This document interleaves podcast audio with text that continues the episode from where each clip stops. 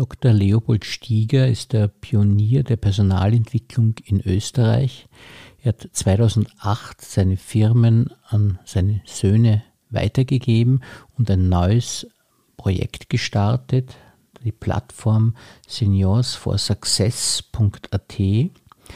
Ja, und er hilft dabei Menschen, die in Pension gehen, hier ein sinnvolles Leben noch zu finden in dieser Freitätigkeit, indem sie Potenziale entdecken und neue Dinge vielleicht machen, die im Zusammenhang auch stehen mit dem, was sie früher gemacht haben.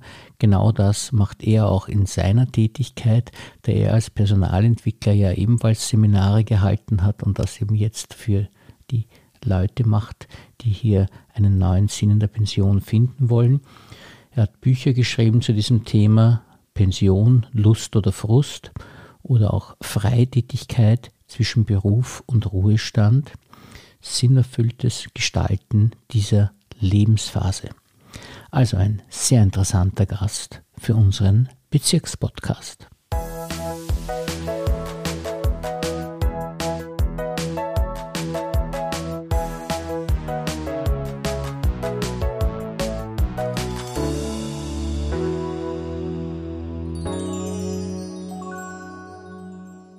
Herzlich willkommen, lieber Herr Dr. Stieger, und vielen Dank, dass Sie sich für uns Zeit genommen haben. Gerne. Sie sind ja ein wirklich faszinierender Mensch, wo man das Gefühl hat, dass das Leben einen sehr, sehr guten Lauf genommen hat, obwohl am Anfang ist es ja gar nicht so toll eigentlich gewesen, weil Ihre Karriere als Schüler ist eigentlich nicht so, klingt zumindest nicht so ideal. Wie war denn das bei Ihnen? Nach vier Jahren Volksschule ganz im tiefen Innviertel äh, bin ich in ein Internat gekommen und das war nicht das Richtige für mich. Aber ich habe dann dort doch maturiert und das überstanden. Und erst später bin ich aufgeblüht. Da habe ich Leute gefunden, die mich entwickeln. Und Sie sind ja ein bisschen von der geistlichen Seite her dominiert worden, sage ich jetzt einmal von der Kinder- und Jugendzeit her. Wie hat sich das auf Ihre Persönlichkeit ausgewirkt? Naja, das in dem Internat habe ich überstanden, ohne aus der Kirche auszutreten. Also ich habe das, weiß eh nicht warum. Und dann habe ich aber als Student den Prälat Strobel kennengelernt und der hat mich kennengelernt und der ist eigentlich mein Entwickler. Der hat mich immer für das gefragt und eingesetzt, was meine Talente sind und nicht für etwas, was ich nicht weiß und kann. Nicht? Wir suchen ja halt immer die Defizite und nicht nicht die Potenziale. Und er hat das erkannt und da bin ich aufgeblüht.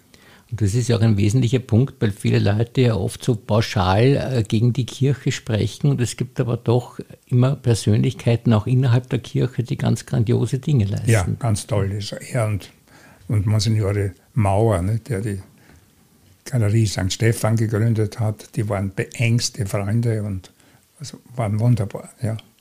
Sie gelten ja in Österreich als Pionier der Personalentwicklung. Wie ist es denn dazu gekommen?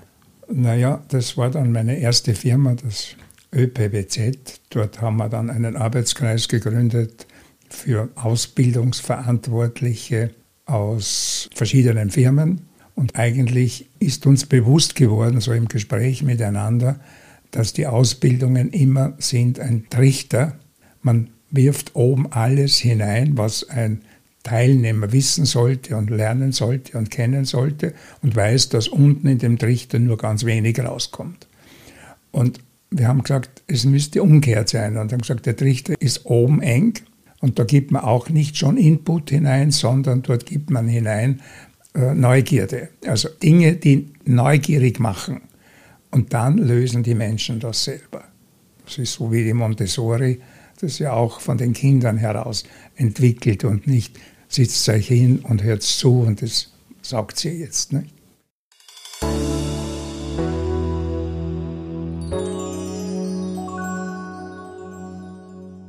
Und das war etwas ganz Neues, dann diese Seminare, die Sie gemacht haben, wo Sie das Potenzial der Mitarbeiter mehr ja. oder weniger geweckt haben oder aktiviert ja, haben ja. besser. Also wir haben sehr viele Seminare Selbstentwicklung gemacht nämlich nicht zu sagen, jetzt warte ich, was mein Chef aus mir macht. Ich bin neugierig. Ich glaube, der ist ein Niete, der wird nichts Gescheites aus mir machen. dass das einen selber trifft am Schluss, das haben die oft nicht bemerkt, ne? das ist ein eigener Schaden, sondern es geht um dieses neugierig machen, dann lösen die Menschen das Thema selber. Wenn sie eine Runde beisammen ist, eine Seminarrunde, weiß die eigentlich in der Summe schon alles. Der weiß das, der weiß das und dann tragen sie es selber zusammen und nicht, dass sie mitschreiben, was gesagt worden ist. Ne? Mhm. Und Sie haben ja mehrere Firmen. Was können Sie diesen äh, gegründet? Können Sie diesen Firmenkomplex einmal kurz Alle darstellen? In Mauer. Ja, ja, genau.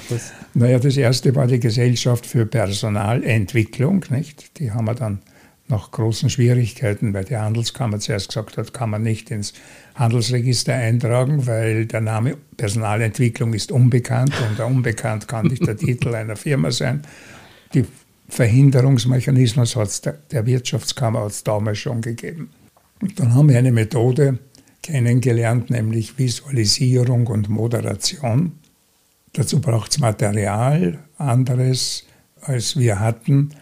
Und aus dem Namen Neuland entstanden und das ist eine Firma in Deutschland gewesen, die uns beliefert hat und wir haben den Namen hier übernehmen können und seither sind wir auch mit einem Fuß im Handel. Nicht? Das ist Seminarraum, Ausstattung, Einrichtung, alle Materialien zur Visualisierung. Und dann ist Philips Österreich auf uns zugekommen und hat gesagt, wollt ihr nicht die Personalentwicklung für Philips Österreich übernehmen? Das waren damals 6000 Leute. Und das war ein sehr spannendes Projekt, nämlich wir bieten nicht an unsere Produkte, sondern wir erheben mit dem Kunden zusammen das Thema und lösen es mit Hilfe von irgendjemandem, der das anbietet am Markt. Und die drei Firmen gibt es letztlich heute noch und in der Valentingasse ist nur mehr die Firma Neuland. Die Firma GFB ist in den dritten Bezirk gezogen und Heptacon heißt die dritte Firma. Mhm. Ein schönes Gefühl, wenn man äh, so viel gründet. Und dann ist es ja auch so, die Generativität hat ja auch funktioniert bei in der Familie, weil ja dann die Söhne mehr oder weniger die Firma des Vaters, die Firmen des Vaters übernommen haben. Ja, ja. Alle, alle vier sind so, haben irgendetwas übernommen. Ja. Ich habe vier Söhne und neun Enkelkinder und da ist natürlich schon eine Bewegung da. Nicht? Aber man sieht auch schon eine Perspektive, wie es dann auch weitergehen könnte. Weiß man nicht. Obwohl ich denke mal, gerade im Handel wird es ja immer schwieriger, weil die Online-Aktivitäten ja doch das ein bisschen schwieriger machen. Aber so spezifische Sachen, wie Sie anbieten ja. für Seminare, sind dann doch wieder. Ja, aber das geht auch online auch. Nicht? Geht, ist genauso, ja. Wir haben, wir haben keinen lokal verkauft, dass man kommt und sagt, ich kaufe jetzt eine Pinnwand. Nicht? Das kann schon passieren, aber normal wird das auch schon online bestellt. Alles. Genau. Und dann ist auch der Preisunterschied auch nicht mehr so das Nein, Problem. Nicht? Also das ist, an dem liegt es meistens nicht. Genau. Und, und, bei Ihnen hat man die gute Beratung. Nicht? Das ja, ist das, eben, ist, das ist der also, Vorteil. Ja. Ja da passt noch alles zusammen. Jetzt schauen Sie auf eine jahrzehntelange Entwicklung äh, des Personals zurück. Könnten Sie da sagen, dass sich was Wesentliches geändert hat in den Jahrzehnten, was Personal betrifft? Das ist eine schwierige Frage, ja. Weil man hat sich ja immer bemüht, die Führung zu verbessern. Nicht? Und wir haben auch viele Trainings gemacht, um Menschen zu helfen, die Führung zu wahrzunehmen und nicht nur zu vernachlässigen. Aber ich, ich, glaube, da müsste man tiefer gehen und müsste man diese heutigen Gruppierungen, die ganz Jungen, die kommen, oder die Babyboomer, nicht, die gerade jetzt alle weggehen und jetzt solche Lücken lassen, weil man plötzlich merkt, dass die Alten doch auch was können. Nicht? Aber den Wert der Älteren zu schützen, das ist eigentlich noch nicht gewachsen.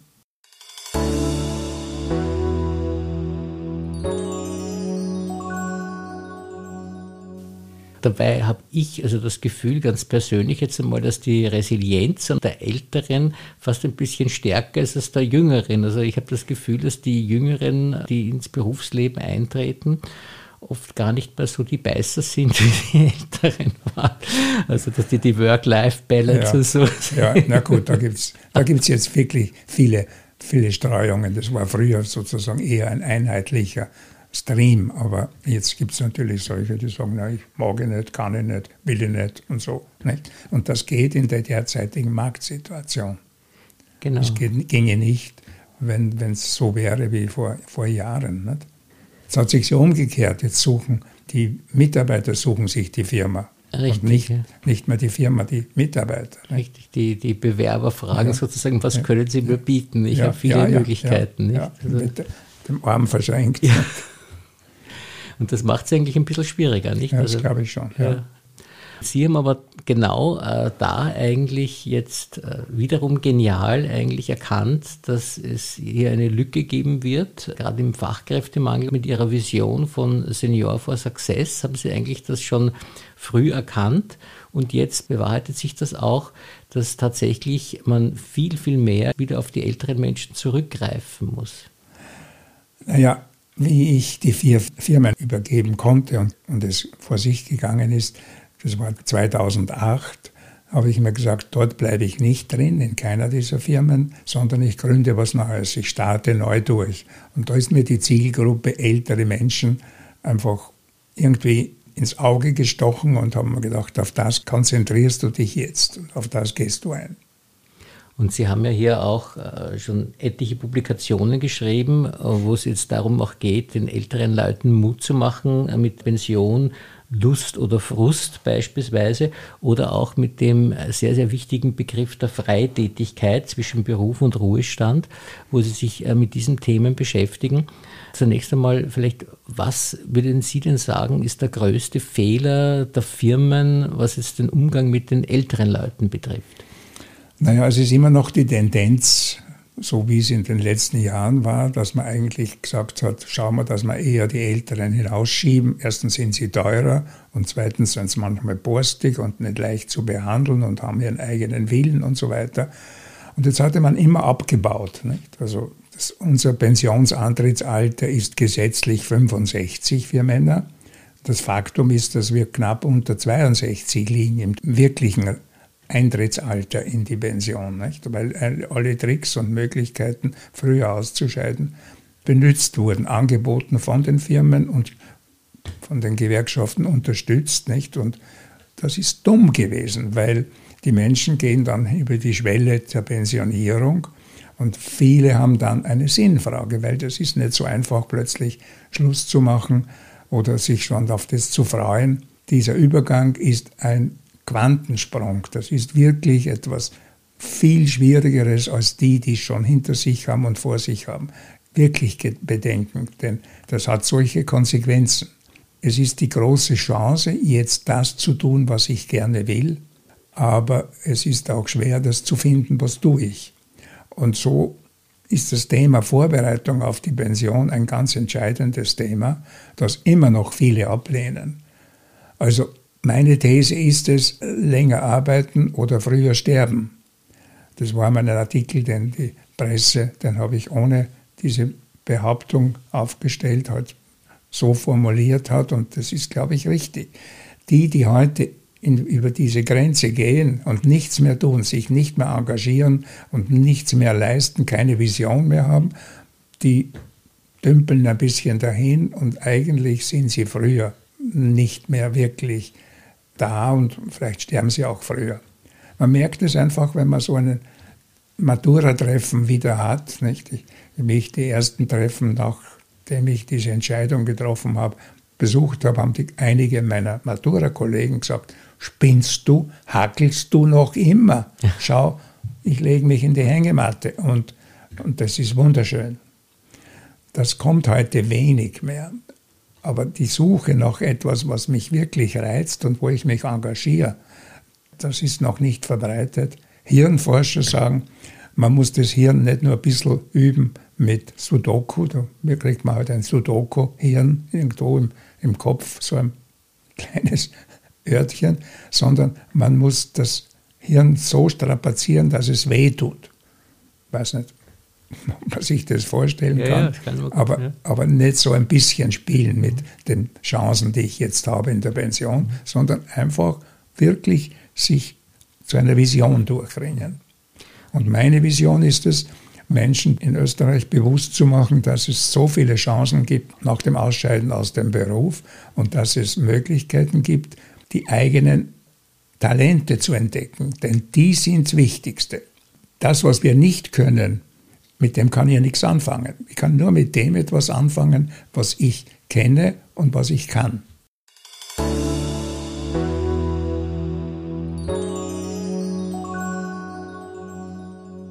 Und was macht jetzt Senior for Success konkret? Also wenn jetzt ältere Menschen jetzt sagen, ja, ich möchte gerne meine Talente finden und irgendwas Sinnvolles damit tun, was machen Sie da genau? Wir haben ein breites Angebot und es geht uns nicht, ob wir das auch abdecken können, aber es geht um Literatur, also wir haben ausführlichste Bücherlisten im, im Internet. Es geht um Ausbildungen, wir haben Seminare, die wir anbieten. Es geht um Input, die immer wieder kommen. Wir haben einen kostenlosen Newsletter, der so sechsmal im Jahr erscheint. Und da sind immer irgendwelche Impulse drin. Ah, aha, aha, das habe ich nicht gekannt oder nicht gemacht. Nicht? Die Homepage selber ist so groß und umfassend, dass man, dass man wahrscheinlich mehrere Bücher daraus schreiben könnte, wenn man alles auf Papier bringt. Und die Homepage ist wirklich so aufgebaut, dass man, wenn man sucht, da irgendwo findig wird. Das heißt, konkret wäre es mal, dass man auf die Homepage geht, sich genau anschaut, was angeboten wird, dann unter Umständen so Seminare besucht, ja. wo man konkret äh, gefordert ja. wird, auch und wo auch wird auch analysiert bei den Teilnehmern, welche Talente sie jetzt haben. Wie, das, wie, wie machen Sie das? Da gehören immer mehr dazu. Nicht? Ich, wenn ich mich zu Hause da in die, in die, auf die Couch setze und sage, jetzt habe ich fünf Minuten Zeit nachzudenken über meine Talente, dann kommt nicht viel. Nicht? Aber wenn das im Verbund mit anderen ist, also zumindest sind zwei notwendig, die sich gegenseitig dabei helfen und die hinterfragen und bewusster machen, was eigentlich da ist. Lernpartnerschaften. Das sind dann zwei Teilnehmer sozusagen, die das, das miteinander zwei, ja, besprechen. Ja, mhm. aber wenn es sechs sind, wenn es zwölf sind, mhm. geht das auch. Ja. Das Schöne ist, das ist ein Begriff, äh, ich weiß nicht, haben Sie den, Sie den geprägt oder ist der schon vorher, ich, ich habe ihn durch Sie kennengelernt, ist die Freitätigkeit? Naja, das, das ist meine, mein Sendungsauftrag. Ja, genau. Ich möchte, dass ja. jeder Österreicher weiß, was ist diese Freitätigkeit. Und zwar wissen wir, jahrhundertelang gab das Leben drei Phasen. Die erste Phase ist die Ausbildung gewesen. Du musst in die Schule gehen, musst was lernen, dass du tüchtig bist. Die zweite ist die Berufstätigkeit. Du musst irgendwo mit dem, was du kannst, etwas leisten. Und dann kommt der große Übergang in den wohlverdienten Ruhestand, wie man immer noch gesagt hat. Und das ist richtig gewesen vielleicht, wenn man noch ein paar Jahre hatte in diesem Ruhestand. Aber heute ist jemand, der in Pension geht, ja noch 20 Jahre fit, zu allem eigentlich fähig. Und da kann ich nicht nur ein bisschen daheim sitzen auf der Couch und, und, und die, die Tageszeitung studieren den ganzen Tag lang, sondern da muss ich mit dem was machen. Und das ist die Frage, wie komme ich zu dem und, und wie tue ich es. Was wären da für Beispiele für die Freitätigkeit? Was, was, was, was naja, diese lange Lebenserwartung, die immer länger wird und noch immer wächst, nicht, hat eigentlich diese 20 Jahre geschaffen als eine neue Phase. Und wir haben in unseren Arbeitskreisen lange schon überlegt, ich glaube zwei, drei Jahre lang, wie können wir denn diese Phase nennen? Und dann ist irgendwo der Blitz eingeschlagen und wir haben das Wort gehabt. Mhm. Irgendeiner hat es vor eingeworfen und Freitätigkeit. Vorher habe ich die Berufstätigkeit, das ist so etwas von acht bis fünf, nicht? Und, und täglich und was wie immer. Und jetzt habe ich die Chance der Freitätigkeit, erstens inhaltlich das zu bestimmen und zweitens, das, ob das jetzt in der Früh ist oder ob ich es am Nachmittag mache oder in der Nacht, kann ich entscheiden. Aber ich bin tätig. Das Wichtige ist uns, dass das Wort, das in der Berufstätigkeit vorkommt, auch in der Freitätigkeit Tätigkeit vorkommt. Und darum sind wir über das Wort sehr glücklich.